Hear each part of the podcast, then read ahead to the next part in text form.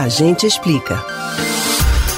Aviões de pequeno porte, como o que transportava a cantora Marília Mendonça, são maioria entre os envolvidos em acidentes aéreos no Brasil. Investigar as circunstâncias que levaram à queda não traz de volta as vidas perdidas, mas ajuda a evitar novas tragédias. Você sabe como são feitas as investigações de acidentes da aviação? A gente explica. Entre 2010 e 2019, o Brasil registrou 1.210 acidentes aéreos, segundo dados do Centro de Investigação e Prevenção de Acidentes Aeronáuticos, CENIPA.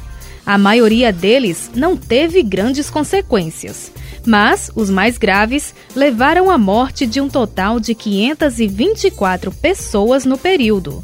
Em 46% dos casos, os aviões eram particulares. Em 20% eram agrícolas. Em cerca de 15% eram de instrução e 1% eram comerciais, ou seja, da aviação regular. Após uma ocorrência do tipo, o CENIPA, que é um órgão ligado à Força Aeronáutica e possui sede em Brasília, começa a reunir e analisar informações sobre o desastre. Os procedimentos de apuração, análise e recomendações são padronizados de acordo com a Convenção de Chicago, assinada por diversas nações, inclusive o Brasil.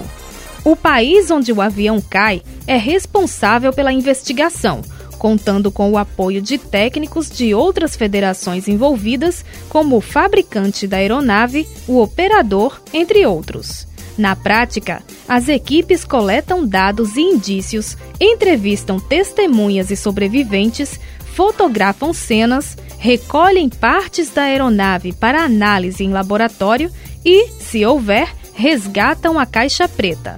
O dispositivo, que na verdade é laranja, grava os sons da cabine de comando e alguns modelos registram as conversas no avião e a voz dos pilotos. Aviões de pequeno porte, como o que transportava a cantora, não são obrigados a ter caixa preta. Mas, quando ela existe, é levada ao laboratório de leitura e análise de dados de gravadores de voo do CENIPA, o único local da América Latina com capacidade para fazer análise de caixas pretas. Para examinar todos os aspectos do desastre, diversos profissionais são envolvidos no trabalho, incluindo áreas como medicina, psicologia e engenharia. O estudo pode durar meses ou até anos. Quando é concluído, o investigador responsável elabora o relatório final explicando o que foi descoberto sobre as circunstâncias do acidente, além de recomendações para prevenir novos casos.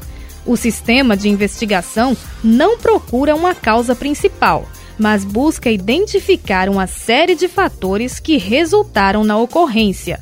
Assim, o objetivo não é apontar culpados, mas entender o que aconteceu. Paralelamente e de forma independente, é feita a investigação policial, que pode resultar em procedimento judicial ou administrativo para determinar culpa ou responsabilidade.